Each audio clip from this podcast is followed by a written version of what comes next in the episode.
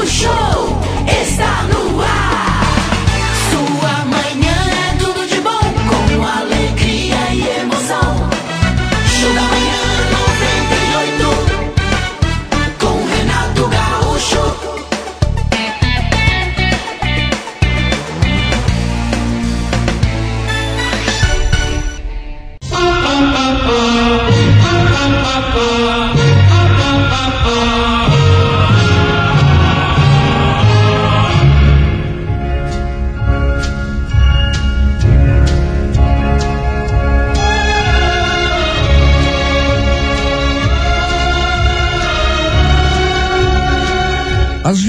cometemos o equívoco de avaliar o sofrimento de uma pessoa pelo estardalhaço que ela faz da sua aflição.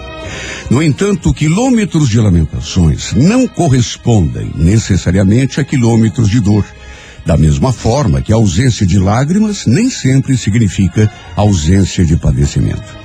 Assim como não se mede um sentimento por palavras bonitas e nem sempre sinceras, assim como não se avalia a fúria do mar por sua aparente placidez, também não se aquilata o sofrimento de alguém por lamentos caretas ou gemidos. Porque as dores mais sentidas habitam o fundo dos corações como arbustos encobertos numa floresta silenciosa. As grandes representações necessitam do palco dos teatros e são agitadas e barulhentas. Porém, as grandes e verdadeiras dores nem sempre se manifestam, porque são mudas.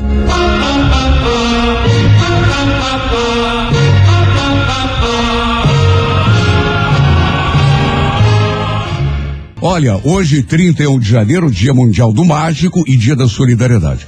A pessoa que nasce no dia 31 de janeiro é imaginativa, intuitiva e extremamente inteligente. Mesmo nas situações mais complicadas, sempre encontra uma saída criativa e eficiente. É progressista, idealista e muito sociável. O que lhe sobra em talento e criatividade, no entanto, lhe falta às vezes em concentração.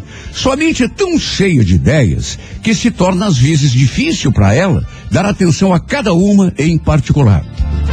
O seu grande trunfo é, sem dúvidas, o carisma eh, e a sua personalidade. Que, aliadas à sua sincera preocupação com o bem-estar das pessoas, a torna sempre querida e benquista em qualquer ambiente. Em certas situações, pode tornar-se um tanto temperamental, rebelde até, mas nunca magoa ninguém por querer. No amor, precisa de alguém que saiba amá-la, sem, no entanto, prendê-la em demasia, lhe tirar a liberdade. Também nasceram no dia 31 de janeiro. Quem que é que é? O ator inglês, um dos que, um dos muitos, né? Que personificaram o Batman do cinema, o Ah. Christian Bale. Nossa, eu gostava É, do Batman. o ator Malvino Salvador, esse brasileiro, também de aniversário hoje. lindo. E o cantor e ator norte-americano, já foi inclusive marido da Madonna, se não me engano, Ah. o Justin Timberlake. Isso mesmo. É, esse cara aí é um showman, viu? Ele é músico, Dançarino. dançarino, Sim, cantor, ator ator. também. Fero, cara. Pra você que hoje completa mais um ano de vida, um grande abraço, parabéns e feliz aniversário.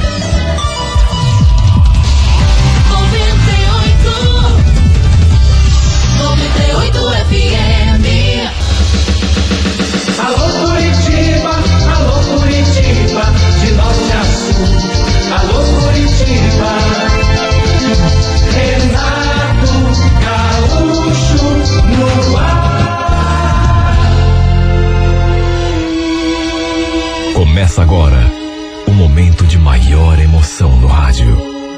98 FM apresenta A Música da Minha Vida com Renato Gaúcho. Quando eu estou aqui, eu vivo esse momento lindo.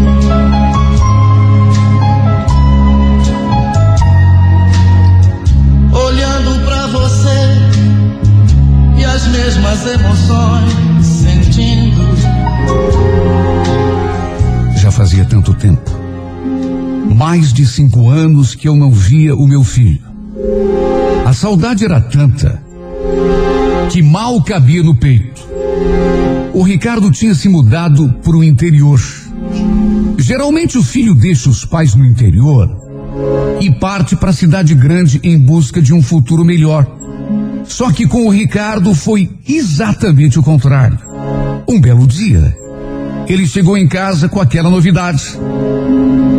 Rapaz, eu não aguento mais essa vida aqui, viu? Tá muito agitado pra mim. Esse lugar tá acabando comigo. Tô indo embora pra Paranavaí. Paranavaí? Mas que conversa é essa, meu filho? Ficou louco? Fiquei não, pai. Louco eu vou ficar se eu continuar aqui nessa bagunça. Arrumei trabalho na firma do pai de um amigo meu e. Bom, já acertei tudo com ele. Sábado agora tô pegando a estrada. Ele falou assim e foi embora mesmo. Claro que eu achei uma loucura. Pensei até, num primeiro momento, que ele estivesse brincando. Imagine, Paranavaí ficava praticamente lá na outra extremidade do estado. E outra, onde já se viu jogar tudo pro alto, assim de repente, faculdade, estágio, amigos, até namorada. Ir embora para um lugar que ele mal sabia onde ficava no mapa. Não tinha o menor cabimento. Meu filho só podia estar brincando, só que não estava. Quando vi que a coisa era séria, tentei fazê-lo mudar de ideia. Porém, todos os meus argumentos foram em vão. Ele já estava decidido. Não adianta, pai. Já falei pro senhor que não aguento mais essa vida. Cidade grande não é para mim, não. O senhor sabe que eu gosto da natureza, de lugares assim mais simples, de rio para pescar. Eu sei que eu nasci aqui, mas olha, com toda franqueza, cidade grande não é para mim. Já decidi. Sábado eu me mando. Meu filho sempre foi assim, decidido. Quando colocava uma coisa na cabeça, não tinha quem tirasse. Sempre teve opinião própria. Eu, naturalmente, o conhecia bem, por isso não me opus à sua decisão, por mais que não concordasse com ele. E foi dessa forma que acabei, mesmo a contragosto, me separando do meu único filho. Na verdade, mais do que um filho, meu único companheiro, já que a minha esposa tinha falecido quando ele ainda era muito pequeno. Passamos mais de cinco anos sem nos ver, ou quase cinco, até que decidi que já era hora. Conversávamos sempre pelo telefone, só que, claro, não é a mesma coisa. E eu também sabia que se dependesse dele, a gente não ia se ver tão cedo. E foi assim que, depois de quase cinco anos, decidi visitá-lo, passar uns dias em sua casa, conhecer a minha nora, que eu não conhecia, e principalmente o meu netinho, já que nesse meio tempo ele tinha casado e já era pai, inclusive. Já fazia tempo que eu andava com vontade de fazer isso. Mas também tinha o meu trabalho, as minhas coisas. Já era de tardezinha quando o ônibus encostou na rodoviária de Paranavaí. Conforme combinamos, ele estava lá à minha espera, ao lado de um menino, com toda certeza meu neto, que eu só conhecia por fotografia. Junto deles, duas mulheres. Uma bem jovem, aparentando uns 25 anos no máximo, que eu concluí ser a esposa do Ricardo. A outra, assim um pouco mais madura, aparentando uns 40, 38 talvez. Pela semelhança com a outra menina, não tive dúvidas de que era a sogra do Ricardo. Olha, essa mais madura era a mulher mais charmosa que eu já tinha visto em toda a minha vida. Mais bonita, inclusive, que a minha falecida esposa. O cabelo preso, o rosto corado, os olhos brilhantes, os dentes branquinhos e perfeitos, um sorriso lindo, lindo, lindo, lindo. E a boca. Olha que boca. Deus do céu. Que boca e que corpo. Jamais pensei que pudesse encontrar um anjo daqueles naquele fim de mundo. Já na rodoviária, depois de descer do ônibus, fui me aproximando deles bem devagarinho. O coração batia tão acelerado que parecia que ia saltar do peito a qualquer momento. Eu já nem sabia se era pelo reencontro com o meu filho ou por causa daquela mulher. Era a sogra do Ricardo, só podia. E olha, que coisa mais estranha. Bem dizem que quando duas criaturas predestinadas a se apaixonar se encontram, o tempo para e tudo mais parece perder a importância. Assim como um passe de mágica. Ali naquele instante, eu descobri que era verdade. Jamais pensei que naquela altura da minha vida, beirando os 55 anos e prestes a completar 20 de viuvez, eu pudesse voltar a sentir aquilo de novo. Ainda menos numa situação daquelas. Era a primeira vez que eu via aquela mulher. Como explicar aquela atração? Abracei meu filho, depois abracei meu netinho, abraços demorados. Só que não sei. O que eu mais queria naquele momento era saber o nome daquela mulher. Mais do que isso, que tipo de parentesco ela tinha com meu filho. Será que era realmente a sua sogra? E o principal, se era comprometida. As respostas não demoraram a vir. E antes eu nem tivesse escutado. Aliás, antes eu nem estivesse ali. Antes eu nem tivesse tomado aquele ônibus. Eu estava tão tranquilo no meu canto. Foi o meu filho, com a boca nas orelhas, que foi apresentando um a um. Primeiro meu neto, depois aquela moça mais jovem, aquela que eu pensei fosse sua esposa.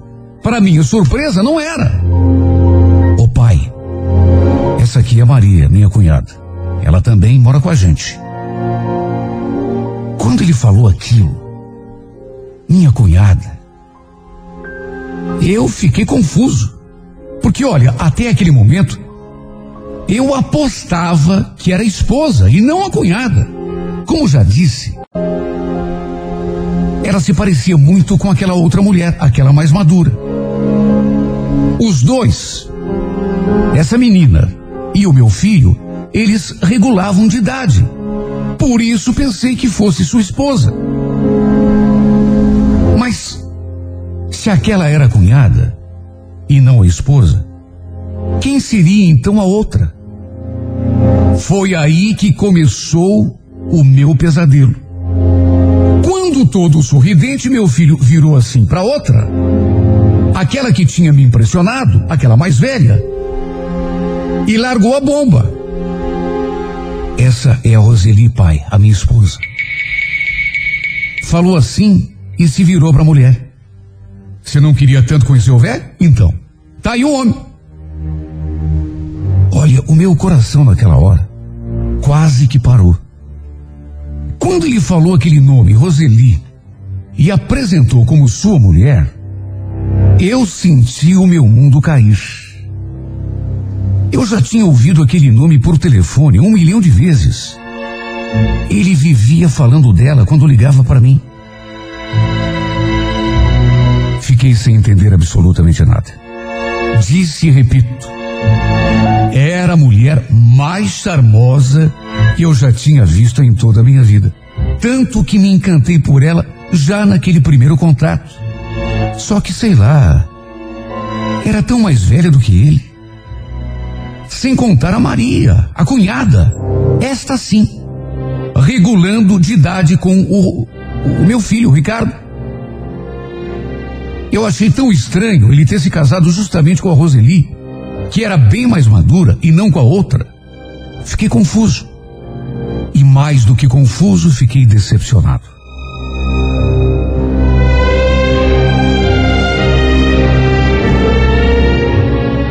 Claro que fiz de tudo para não dar a perceber. O problema é que, como a primeira impressão tem sempre mais força, quando me aproximei para cumprimentá-la e senti o seu perfume, eu estremeci. Sabe aquele cheirinho de shampoo? Cheguei a sentir um frio no estômago. Um frio que foi logo esquentando e começou a me queimar por dentro. E tudo porque eu comecei a pressentir que vinha perigo e confusão pela frente. E o pior, o pior é que eu não estava enganado. Dali da rodoviária, fomos direto para a casa do meu filho. No caminho conversamos muito. Tínhamos tanto assunto para botar em dia. Meu olhar, no entanto, a todo instante se desviava e ia em busca da Roseli, onde ela estivesse. Tanto ali no carro, quanto depois, quando chegamos na casa deles. Onde ela estivesse, os meus olhos a buscavam. Passando o café, preparando a comida, lavando a louça. Era mais forte do que eu. Ela parecia ter um imã, uma coisa que me puxava. E o pior é que ela retribuía o meu olhar. Não sei se por curiosidade, não sei se por interesse. A Roseli tinha 42 anos. Isso eu só soube depois, mas parecia ser bem mais jovem. Eu sabia que não era o certo. Mas repito, era mais forte do que eu. Meu pensamento parecia ter vida própria. Tanto que naquela noite mesmo, eu não consegui dormir. Fiquei rolando na cama. Foi impossível esconder de mim mesmo que eu estava desejando aquela mulher. Por mais absurdo e por mais injusto que fosse. Fiquei me recriminando o tempo todo. Sim, porque, meu Deus do céu, que tipo de pai tem um comportamento daqueles? Ficar pensando com desejo na mulher do filho. Foi um final de semana difícil.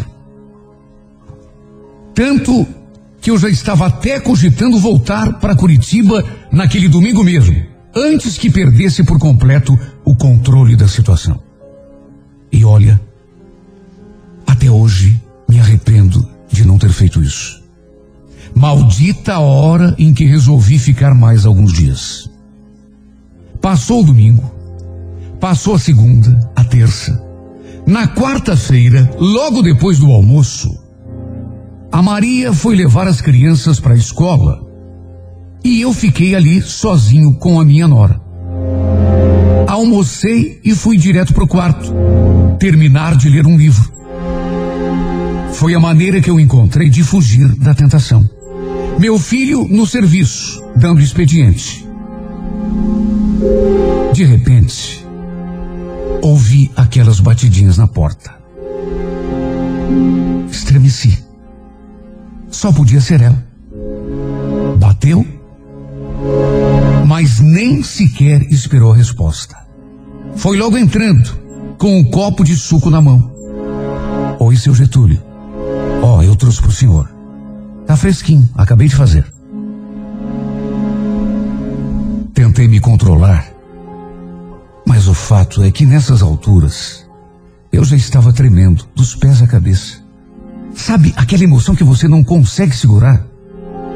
Era demais a perturbação que essa mulher exercia sobre mim. Ela, ao contrário, parecia bem à vontade. Me estendeu o copo de suco, sentou na cama e começou a puxar conversa, fazer perguntas da minha vida. Eu fui respondendo, tentando parecer natural, mas por dentro, só eu sei o que estava sentindo. Até que de repente, ela falou aquilo. O Ricardo se parece tanto com o senhor. O mesmo olhar, a mesma boca, o mesmo timbre de voz. Só espero que com o tempo ele fique tão bonito quanto o pai. Ela falou assim e sorriu. Olha, que Deus me perdoe. Mas naquele momento, eu desejei tanto que ela não fosse a esposa do meu filho. Porque não adianta negar. A vontade que eu sentia era de abraçar e beijar aquela mulher, como um homem deseja uma mulher, qualquer que seja. Só que eu não podia. Ela não era uma mulher qualquer. Era a mulher do meu filho, minha nora. Meu Deus do céu, que absurdo. Tudo seria tão mais fácil se ela fosse outra pessoa. Não era certo eu sentir aquilo. Eu sei que não era, mas também não era justo. E não era justo com meu filho, mas também não era justo comigo. Puxa vida, depois da morte da minha esposa, eu nunca mais tinha gostado de mulher nenhuma. Cheguei a me envolver com uma aqui com outra ali, mas gostar mesmo, nunca mais. De repente me deparo com uma mulher que me deixa perturbado logo assim à primeira vista. E é justamente quem? Minha nora. Com bilhões de mulheres no mundo, foi justamente me encantar pela esposa do meu próprio filho. Olha, o destino tem cada uma. Prepara cada uma pra gente que não dá para entender. Só que, apesar daquela atração toda, claro que eu não seria canalha a ponto de ceder à tentação. Apesar do que estava sentindo, eu ia resistir. Pelo menos foi o que pensei. Até porque, para isso, para resistir, eu precisava de ajuda. E a ajuda não veio. Aliás, em vez de ajuda, quem veio foi a tentação. Eu terminei de beber aquele suco e devolvi o copo para ela. Só que em vez de pegar o copo, ela pegou assim a minha mão e aí ficou fazendo uma espécie de carinho na minha mão. Depois, sem tirar os olhos de mim, ela foi conduzindo a minha mão ao encontro do próprio peito, até encostá-la nos seus seios. Eu simplesmente me arrepiei. E me arrepiei ainda mais quando escutei a sua voz.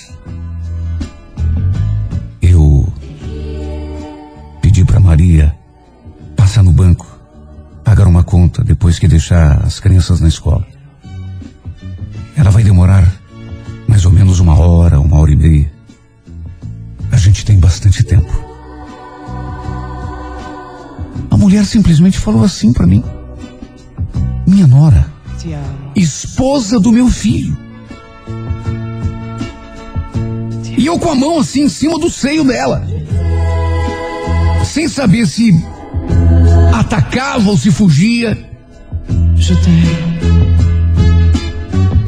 E ela, depois de falar, não se contentou em apenas dizer aquelas palavras, porque veio com tudo para cima de mim, colando o seu corpo no meu, aproximando a sua boca na minha. Olha, eu sei que tem pai que não respeita o filho, assim como tem muito filho que não respeita o próprio pai. Hoje em dia acontece tanta coisa. Só que, meu Deus do céu, apesar de toda aquela tentação, de toda aquela atração que eu sentia, não era esse o meu caso. Eu precisava resistir. Eu precisava. E queria resistir. Havia um amor maior. Que era o amor do pai pelo filho. Meu Deus, eu acho que isso deve ser maior do que tudo. Então, apesar daquela atração, apesar daquela tentação daquela mulher estar ali, até hoje não sei por que se oferecendo para mim, a verdade é que não aconteceu nada. Simplesmente não tive coragem de cometer esse pecado contra meu próprio filho. E ergo as mãos para o céu até hoje em agradecimento. Só que mesmo assim, mesmo resistindo, só pelo fato de ter desejado, eu me senti tão mal. Tanto que acabei voltando para Curitiba naquele mesmo dia. Na verdade, o que eu quis foi fugir da tentação. Arrumei a minha mala, Passei lá no trabalho do Ricardo para me despedir e de lá segui direto para a rodoviária. Nem era horário do ônibus, mas era a única coisa que eu podia fazer naquele momento. Me afastar. Fugir daquela tentação antes que ela me dominasse por completo. E francamente, isso não estava longe de acontecer.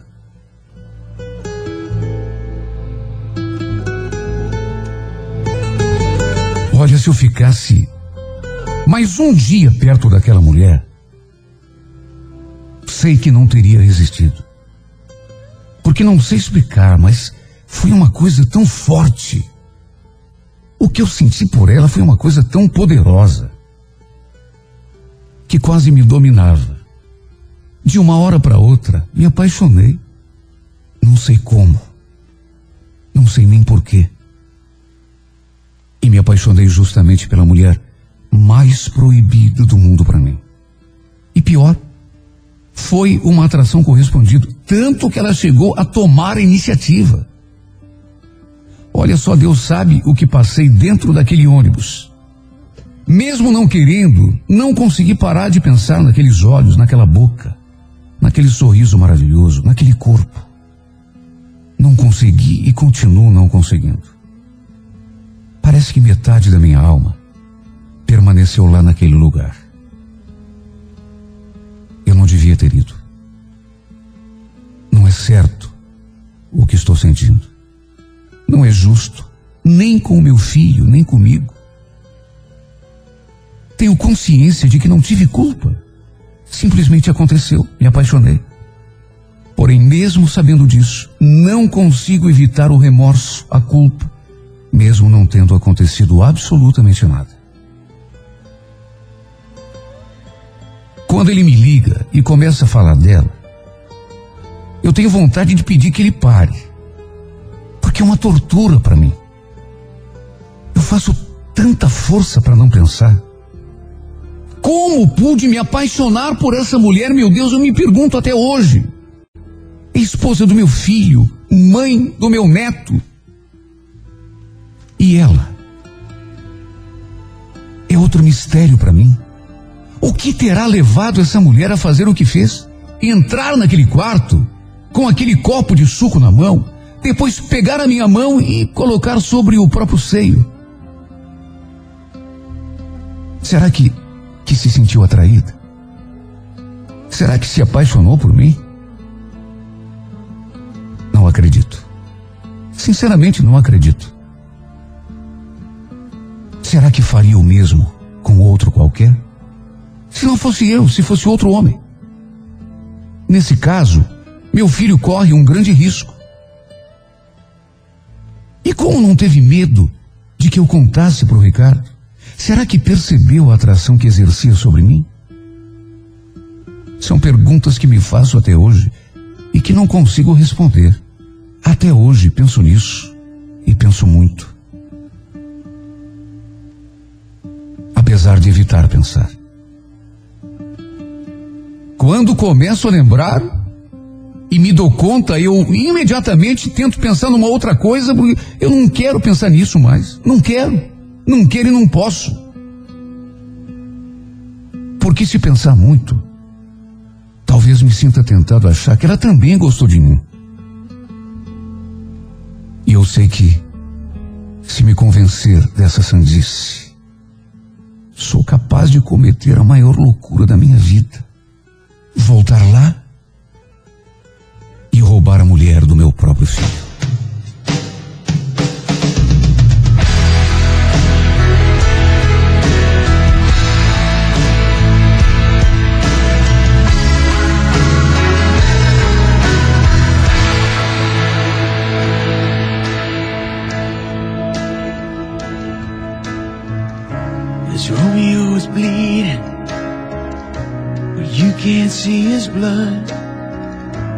It's nothing but some feelings that this old dog kicked up. It's been raining since you left me. Now I'm drowning in the flood. You see, I've always been a fighter, but without you, I give up. Now I can't sing a love song like the way it's meant to be. Well, I guess I'm not that good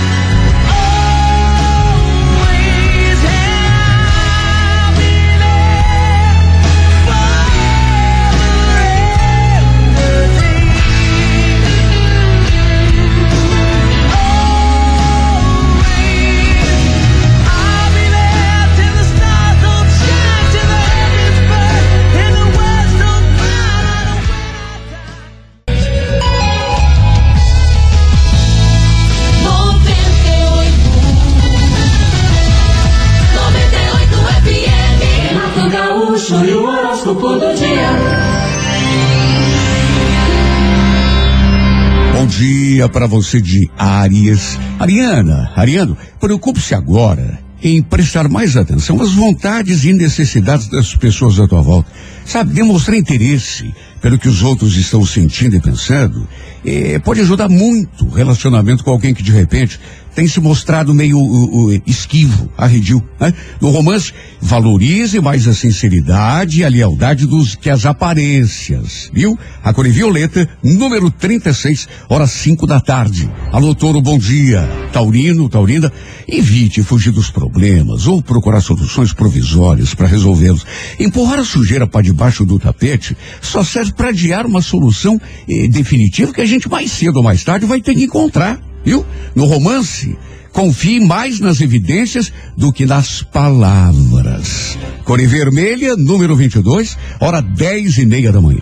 Gêmeos, bom dia. Geminiano, procure definir planos de ação em vez de agir na base do improviso. Perceba que a concentração é decisiva para a gente conseguir os resultados que espera nas nossas iniciativas. Se você realmente quer ter sucesso em alguma coisa, experimente concentrar toda a tua energia em cima desse teu objetivo. Né?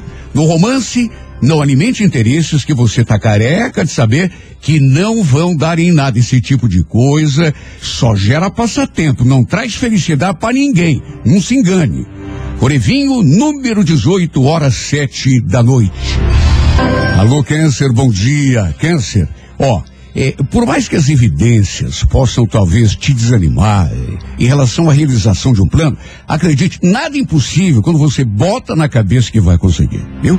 Nas relações amorosas, nessa fase especialmente, atenção, mantenha a postura, não se coloque em posição inferior sob hipótese nenhuma.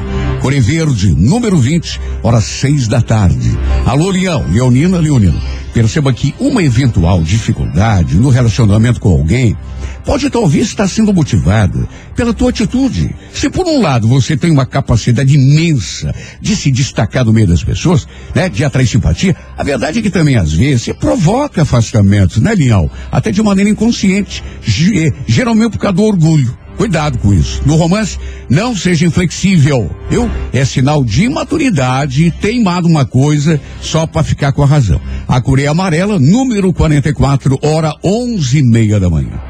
Virgem, bom dia. Procure dar às pessoas à tua volta a liberdade necessária para que ajam de acordo com as convicções delas, sem que você demonstre qualquer espécie de descontentamento, né? Pare de se deixar afetar pelas opiniões e atitudes alheias. Para viver mais em paz com os outros e até consigo mesmo, você precisa aprender a viver de acordo com a tua cartilha, mas deixar os outros viverem de acordo com a delas, né? No romance, tem em mente que se expor muito pode ser perigoso. Agora, se esconder demais pode afastar uma chance de felicidade. A cor é azul, número 78, hora favorável, nove da noite. Alô, você de Libra. Olha, Libra, não desperdice energias, dando tanta importância a acontecimentos pequenos. Às vezes a gente faz de qualquer bobagemzinho um bicho de sete cabeças, né?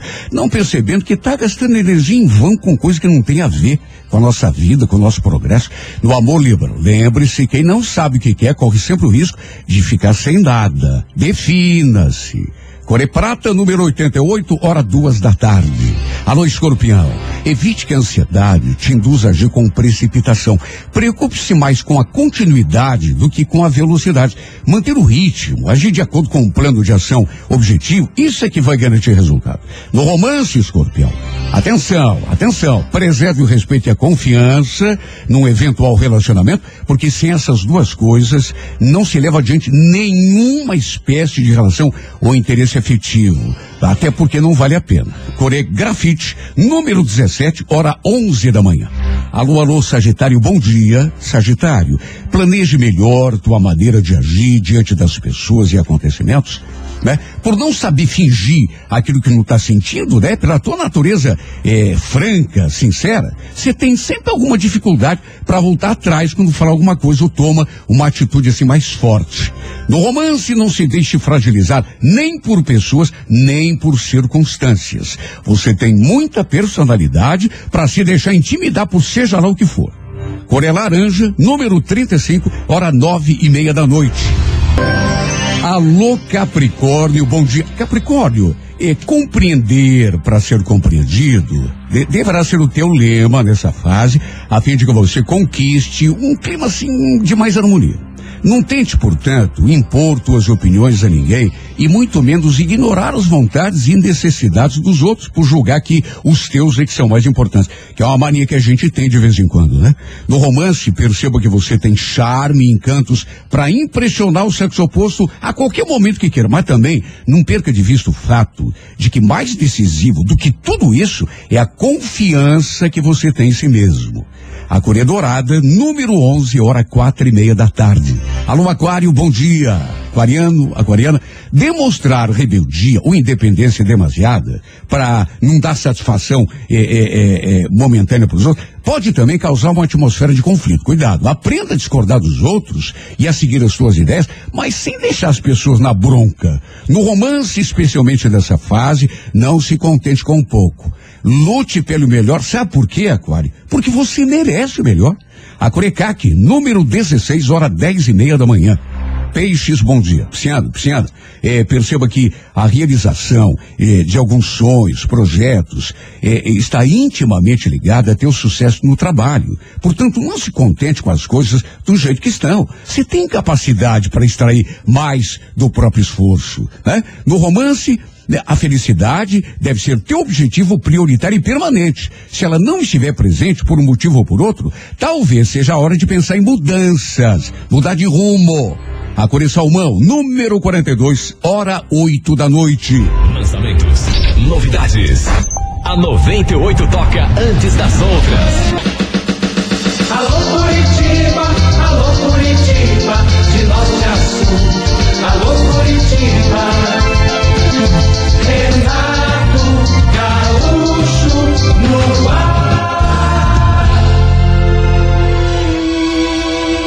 Começa agora o momento de maior emoção no rádio. 98 FM apresenta A Música da Minha Vida com Renato Gaúcho. Quando eu estou aqui, eu vivo esse momento lindo.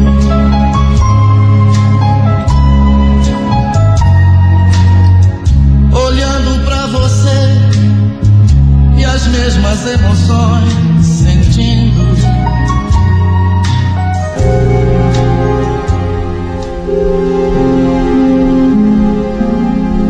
almoço não tinha me caído bem. Eu estava me sentindo enjoado.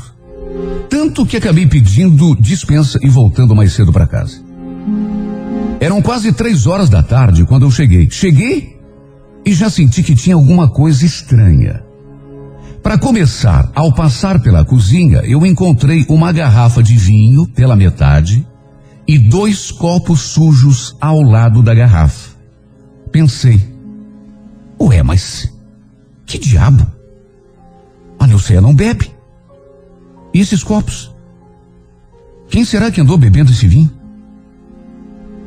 Fui então até a sala e escutei o som do rádio, vindo lá de dentro do banheiro. O chuveiro também ligado. Apesar de que isso, isso eu não estranhei. Minha mulher sempre teve esse costume, ir tomar banho, levando o rádio para o banheiro. Quando entrei no quarto, gelei. A cama desarrumada. Um dos travesseiros jogado no chão. O cobertor enrolado de qualquer jeito em cima do criado mudo. O lençol assim todo amarrotado. Eu achei aquilo tão estranho. As cortinas também estavam fechadas. A impressão que dava era de que a Nilce tinha acabado de acordar. E pelo estado da cama, em vez de dormir, ela devia ter brincado de pula-pula em cima do colchão. Só que nada a ver. Quando saí para trabalhar pela manhã, ela já estava de pé.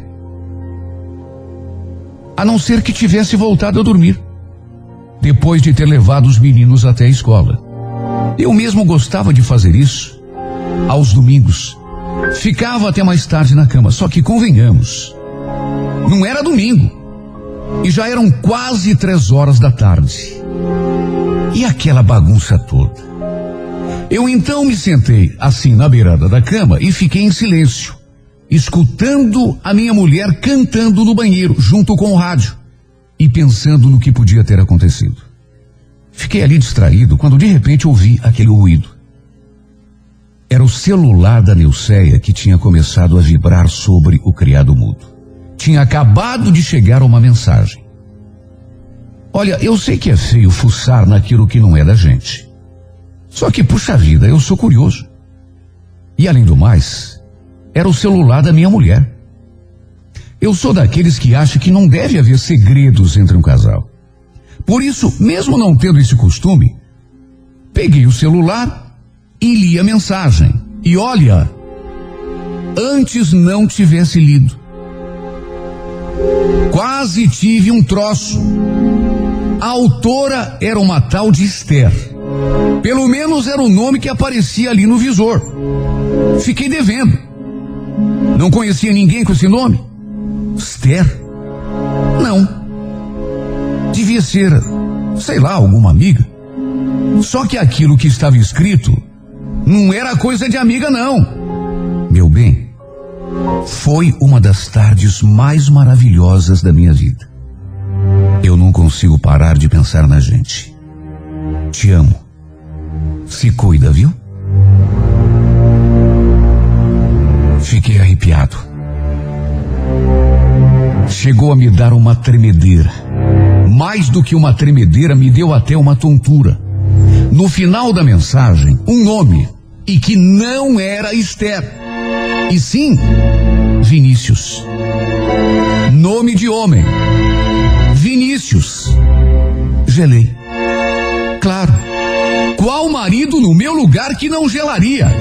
Gelei. Meu Deus do céu, se- será que a. Vinícius, mas. O que, que é isso?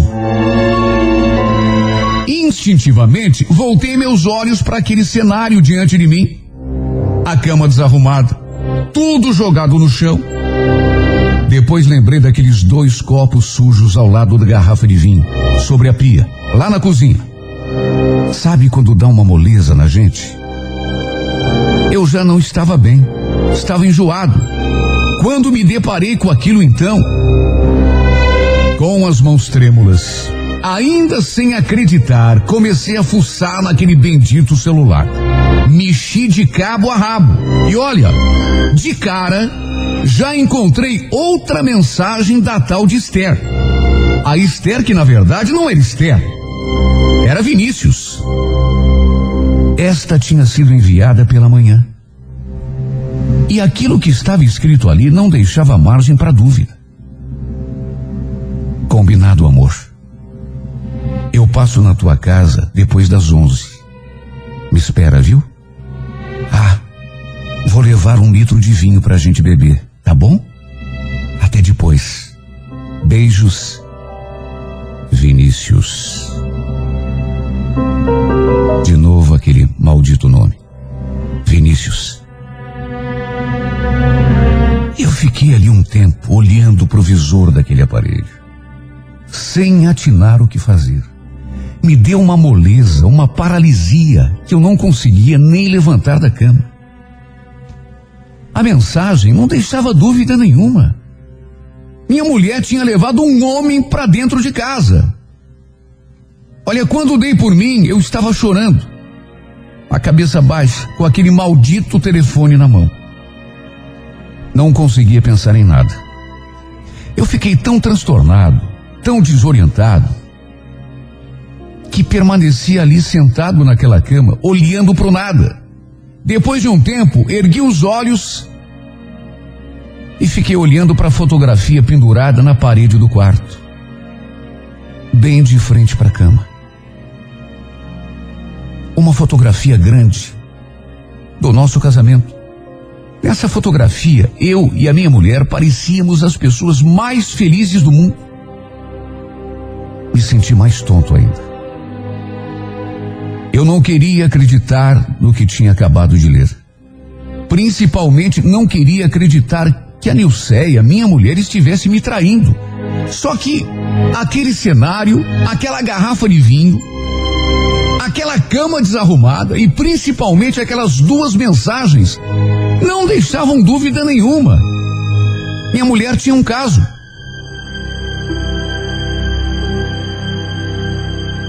Durante quase oito anos,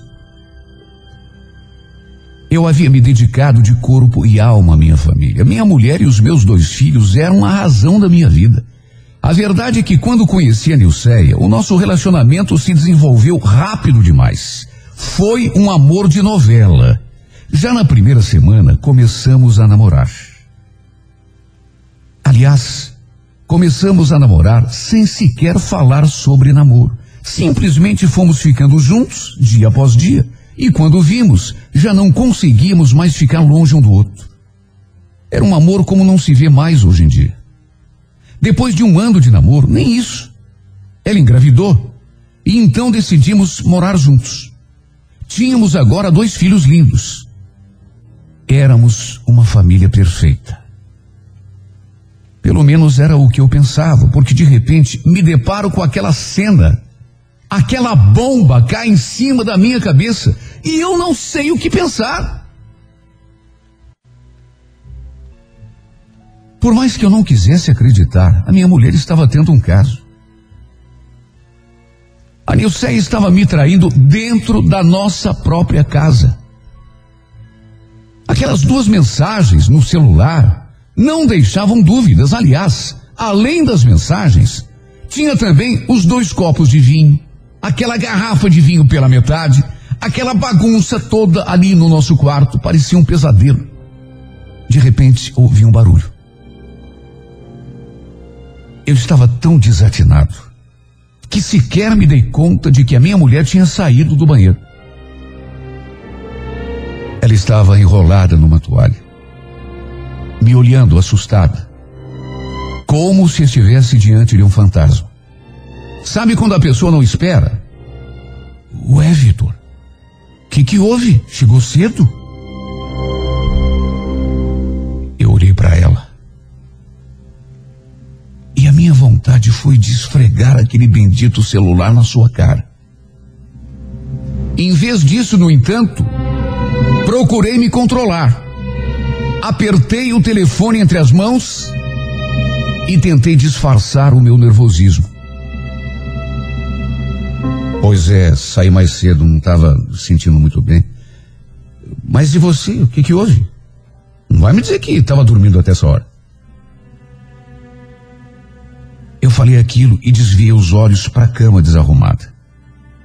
Nem sei como estava conseguindo manter o controle.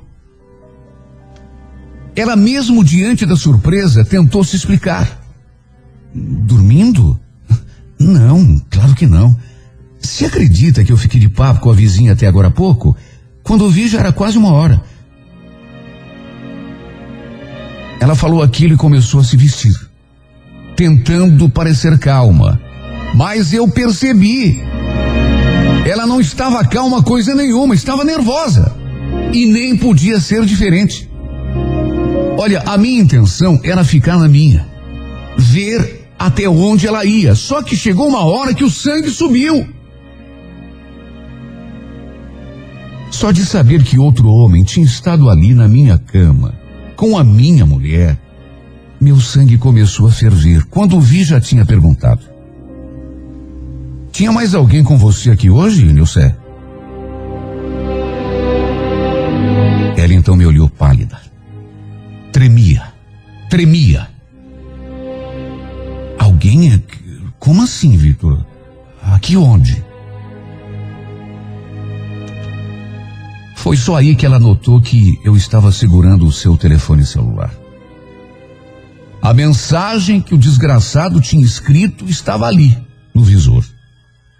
Ela então me olhou, engoliu em seco, balançou a cabeça, fechou os olhos e sentou na cama. E desse jeito ficou, sem dizer uma palavra. Aliás, nem ela falou e nem eu disse nada. Ficamos assim quietos os dois durante não sei quanto tempo. Ela de cabeça virada para o lado, evitando me olhar nos olhos. Porque a pessoa, quando deve, também tem isso. Ela não consegue te encarar. Eu olhava para ela tentando achar uma explicação. Sim, porque a pessoa, quando está traindo, ela deixa transparecer. A sua atitude muda, por mais sutil que seja a mudança. Só que ela não. Ela vinha agindo de maneira normal naqueles últimos dias. Na verdade, mesmo com aquela prova nas mãos, eu ainda esperava que ela falasse que nada daquilo era verdade. Que tudo não passava de um grande mal entendido. Olha, a gente quando ama uma pessoa, a grande verdade é que nesses momentos de desespero, a gente tenta tapar o sol com a peneira, se agarra a qualquer coisa. Como ela não disse nada, nem teve qualquer reação, eu coloquei o celular assim sobre a cama e insisti. Então, Nilceia, você não tem nada para me falar, não? A minha voz saía da minha boca, tentando parecer calma, tranquila, No entanto, por dentro, só Deus sabe a força que eu fazia para me controlar. A minha vontade era de voar no pescoço dela, fazer ele explicar tudo, tintim por tintim. Ela, no entanto, continuava muda. Forcei a barra. Quem é Vinícius Nilcé? O que está havendo entre você e esse cara? Me fala, pelo amor de Deus, Nilcé.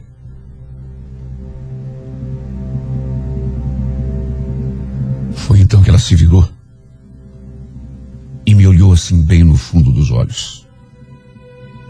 E assim ficou durante alguns segundos, até que num fio de voz, Vitor, eu queria que você pelo menos acreditasse que eu. Eu ainda gosto muito de você. Só que eu não sei explicar, não é mais como antes. Eu acho que hoje em dia eu gosto de você mais como amigo do que como homem, você entende? O nosso casamento já deu o que tinha que dar. A grande verdade é essa. Eu não queria te magoar, mas não é sua culpa, não é minha também, mas acabou. Sinto muito, mas acabou.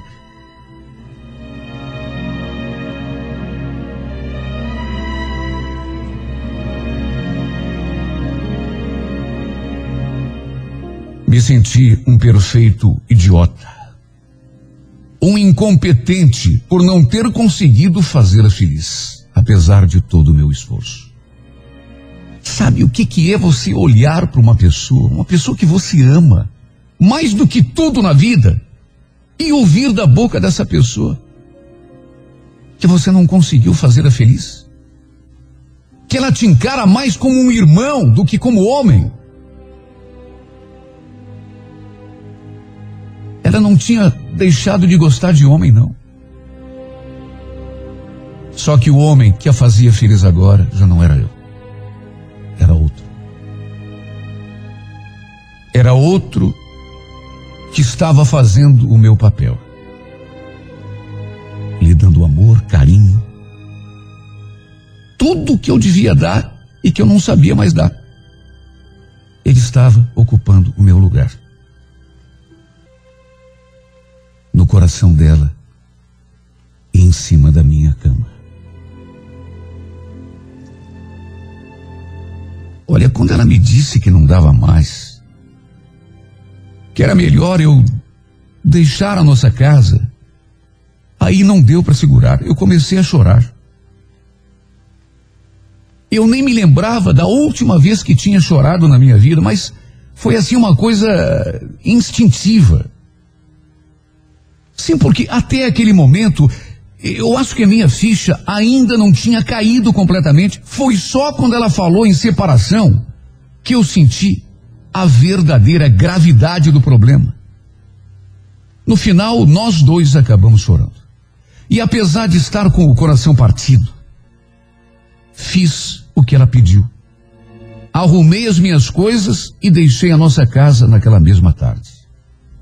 Fiz isso Olha, com toda sinceridade, porque achei que me vendo sair por aquela porta, ela fosse cair em si e perceber o tamanho da estupidez que estava cometendo. Juro que pensei que quando eu estivesse colocando a mão na maçaneta daquela porta, ela ia correr e me impedir e, e dizer que, que não era nada daquilo, que ela não queria que eu fosse embora. Só que nada disso aconteceu. Nada.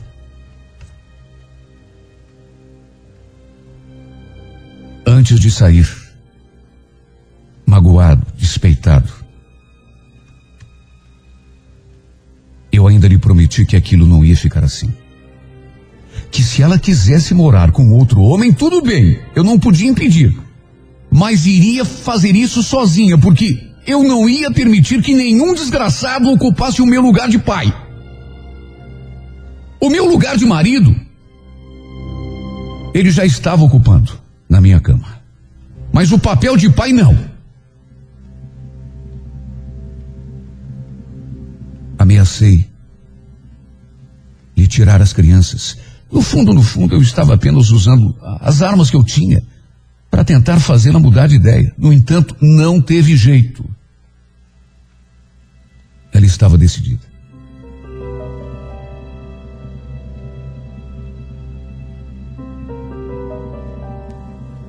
Semana que vem completa 11 meses que estamos separados.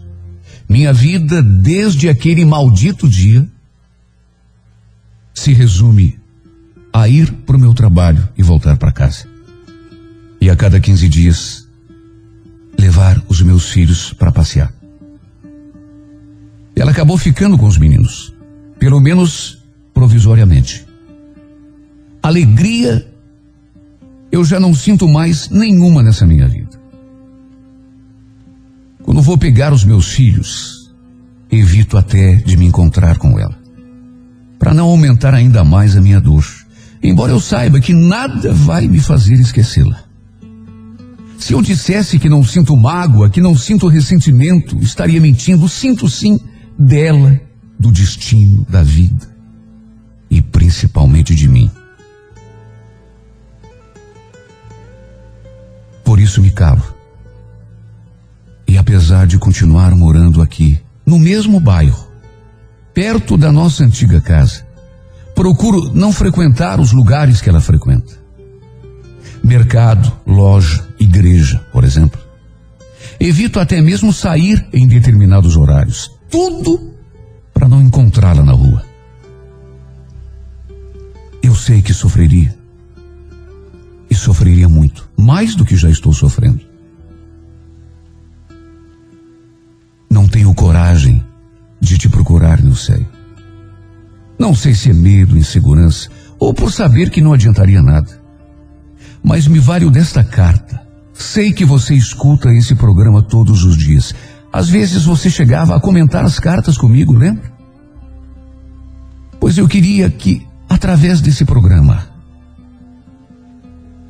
você pelo menos soubesse que a única vida que eu tenho, você ficou com ela. Tudo perdeu o sentido para mim depois que a gente se separou. E se hoje ainda estou vivo, é unicamente por causa do amor que sinto pelos meus filhos. Não fosse por eles, e acho que já teria desistido de viver há muito tempo. Ainda te amo, sei. Muito, muito, muito, muito, muito, muito. Apesar de tudo, ainda penso em nós, todos os dias. Sinto uma falta tão grande de você, uma saudade tão doída, que às vezes acho que não vou suportar. Não é fácil lembrar de tudo que vivi a teu lado. E saber que agora nada mais daquilo existe. Não é fácil, no meio dessa tristeza em que vivo, lembrar do quanto já fui feliz. Como vou esquecer? Como vou conseguir te arrancar do peito? É o que me pergunto todos os dias e não encontro resposta. Sabe, às vezes, eu acho até que vou morrer de tanta saudade. Que nunca mais vou conseguir te esquecer.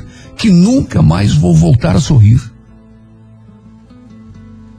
Que injustiça continuar te amando tanto e ser esquecido desse jeito, sei. Que injustiça, meu Deus. Eu continuar fazendo dessa mulher a razão da minha vida, enquanto ela se deita com outro, na cama que um dia foi minha, e oferece para outro o corpo que um dia foi meu.